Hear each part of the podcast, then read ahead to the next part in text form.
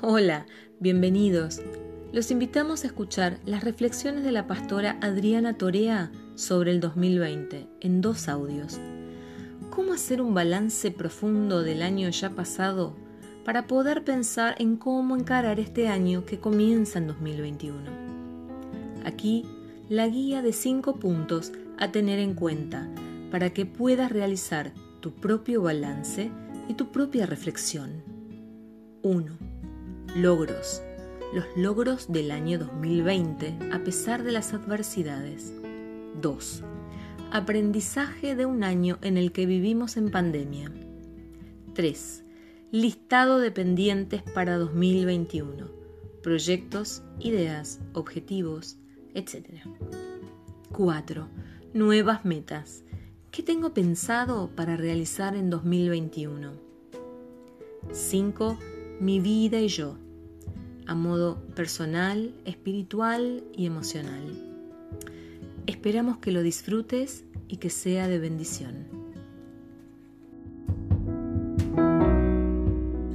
A partir de cosas que estuvimos conversando durante la semana, les voy a presentar unas imágenes y a partir de estas imágenes Em, yo les voy a ir, yo no los voy a ver, a ver, podemos poner las imágenes. Ahí estamos.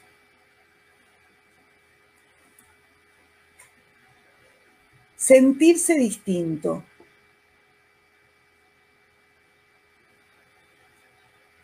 Sentirse distinto. Yo no sé ustedes, pero yo muchas veces me sentí distinta. Me acuerdo cuando de chica me contaban el cuento del patito feo, donde era toda una familia de patos blancos con picos em, naranjas, preciosos. Y estaba este patito que era diferente, de color, de forma distinta. Y me acuerdo que cuando yo lo escuchaba, yo me sentía siempre identificada con ese patito. No con lo que le pasó después, ¿no? Que después se dio cuenta que, porque yo era chiquita y no sabía qué era lo que iba a pasar después. Pero lo cierto es que yo los invito hoy a pensar si alguna vez se sintieron distintos o si hoy se sienten distintos. Distintos como desadaptados. Les voy a mostrar una imagen. Una imagen que para mí es una imagen muy fuerte. Vemos un lugar gris, monótono en sus columnas y en su descripción, desprolijo en sus terminaciones, con poca iluminación, vacío, gris. Y en el medio de esa situación gris, hay algo que es distinto, hay algo que marca una diferencia. Y, y acá es donde yo quiero charlar con ustedes esta mañana, porque a veces esto de sentirnos distintos, a veces hasta en el mismo proceso que, que planteaba Mariela antes, ¿no? Que empieza a darse cuenta de cosas que antes ni siquiera reparaba. Este es un poco el camino y el proceso, ¿no? Pero cuando nos sentimos así tan distintos, nos sentimos alejados de todos. Y muchas veces lo que estamos viendo es la incomodidad de la diferencia, la incomodidad de la distancia, de la distancia emocional, de la distancia afectiva con lo que nos rodea. Miren, a mí me tocó vivir una situación muy puntual en el marco de uno de los viajes que hicimos, viajes misioneros, donde me tocó estar tres días separada de mi esposo en una aldea a la cual llegamos a hacer una actividad misionera y nos dispusieron separados. Y a mí me tocó como mujer ir con el grupo de mujeres que no eran precisamente cristianas. Y en ese lugar era la única persona blanca, la única mujer blanca. Y además en un lugar donde había una actividad de tipo religiosa musulmana, de la cual yo no estaba preparada. Y al principio pensé que iba a desentonar y después entendí que Dios me mandó a mí porque si hubiera ido una persona con más atributos de fe, quizás lo hubiera pasado muy mal. Yo quizás tenía una actitud más este, flexible. Yo siempre me sentía distinta. Y en ese lugar, donde realmente la situación física era extrema, porque no había una sola persona que hablara mi idioma, y solamente cinco hablaban francés. Y yo hacía más de 40 años que no hablaba francés, así que tampoco era que podía comunicarme con mucha facilidad. Pero ¿saben qué? La sensación de estar en ese lugar para mí era conocida. Y eso fue lo más importante y lo que más me conmovió. Yo ahí era distinta, pero era distinta desde el color de la piel, era distinta por el idioma, era distinta por la cultura, era distinta porque no sabía tener bien lo que tenía que tenerme el cabello sujeto, aunque éramos todas mujeres. Em, pero yo la sensación ya la había tenido. Y para mí esa experiencia me marcó muchísimo, porque yo ya me había sentido tan distinta y por ahí en lugares donde no era tan diferente ni mi color de piel, ni mi cultura, ni mi lengua, ni mis costumbres. Ahora, volvamos a la flor.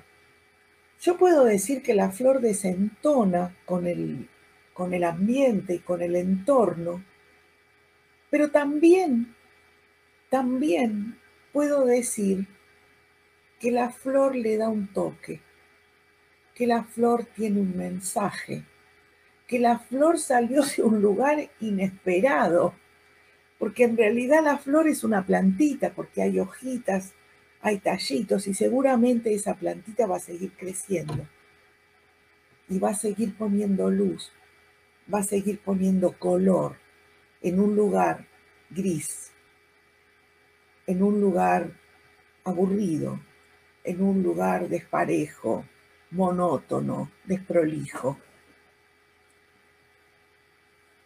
Y, y esto es lo que nos pasa cuando pasamos a ser hijos de Dios, cuando tomamos esta decisión de querer cambiar nuestra nuestra relación.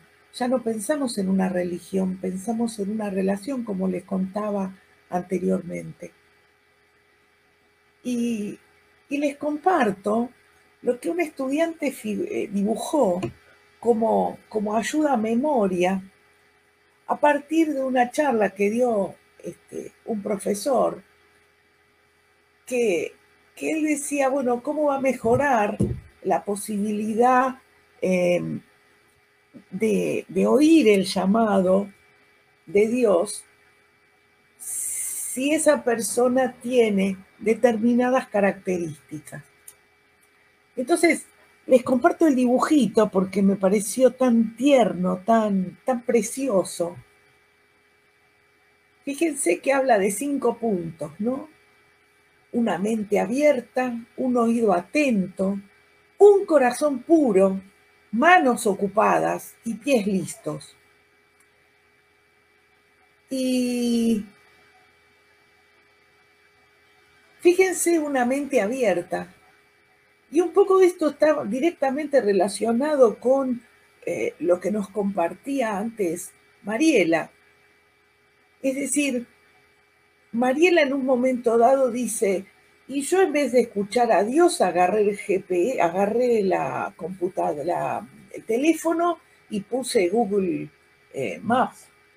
Este, y, y no se dio cuenta que tenía el GPS incorporado, es decir, que Dios estaba comunicando.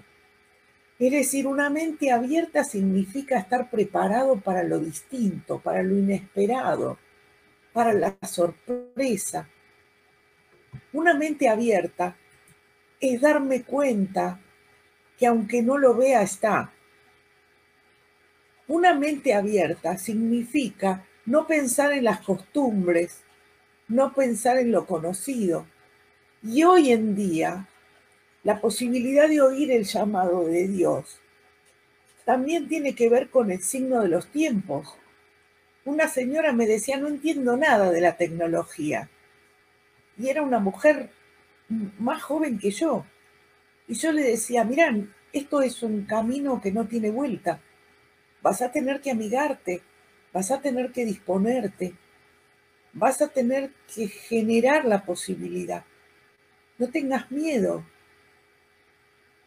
a lo sumo se romperá si pones mal una tecla porque somos de la generación que tenemos temor a que se rompa. Y no es así. Una mente abierta para oír a Dios, para oír los signos de los tiempos, para entender lo que pasa a nuestro alrededor. Un oído atento. Y fíjense que no dice una boca lista. No, no, dice un oído atento porque tenemos que aprender a escuchar más de lo que decimos.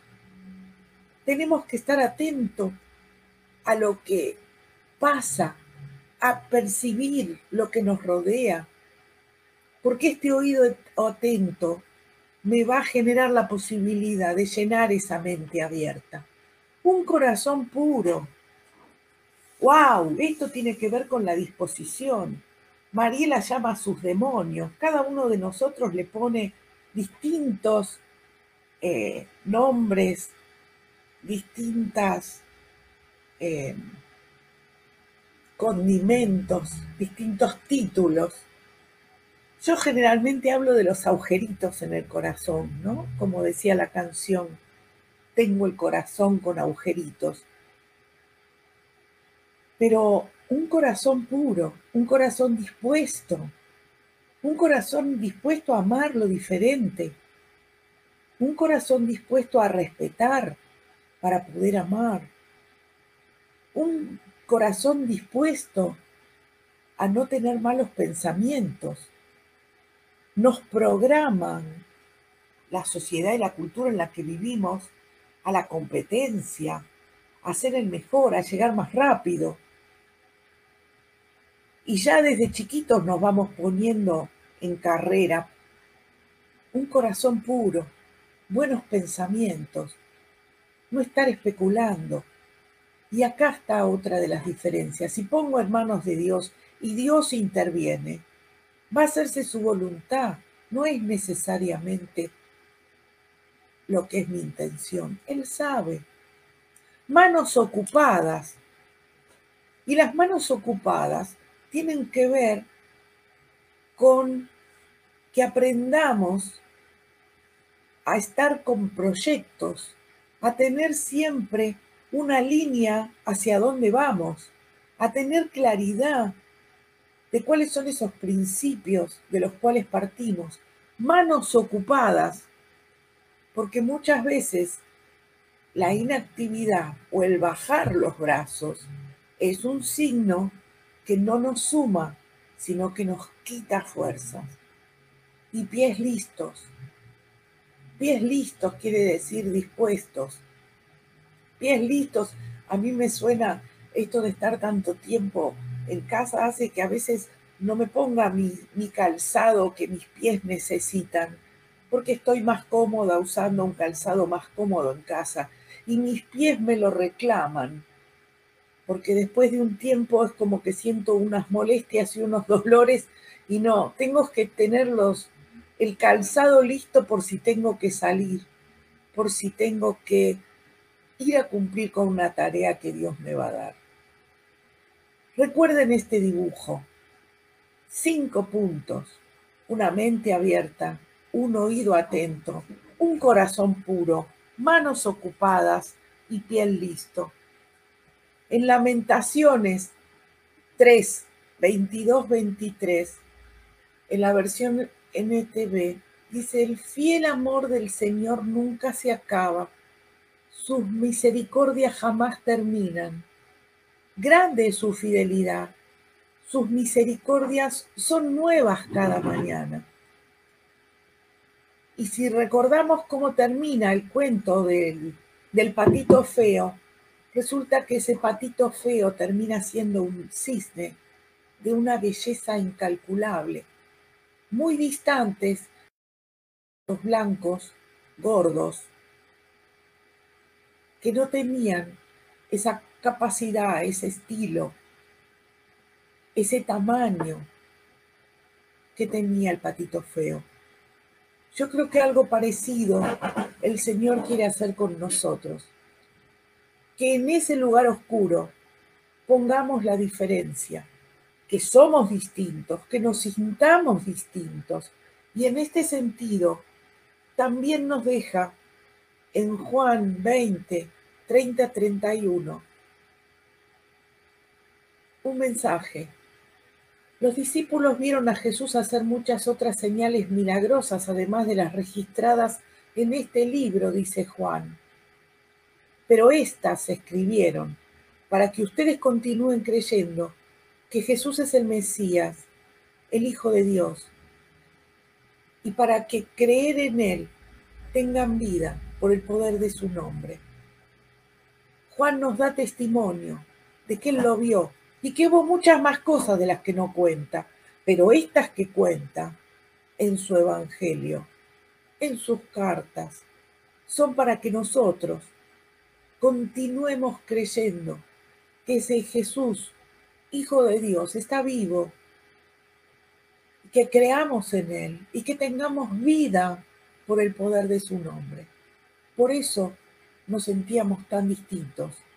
Por eso no encajábamos donde teníamos que encajar. Porque Dios tenía otros planes para nosotros. Dios tenía una vida preparada para nosotros. Entonces, como esa flor en ese lugar, hoy tenemos la gran responsabilidad de llevar luz color, fe, esperanza en aquellos lugares donde no la hay.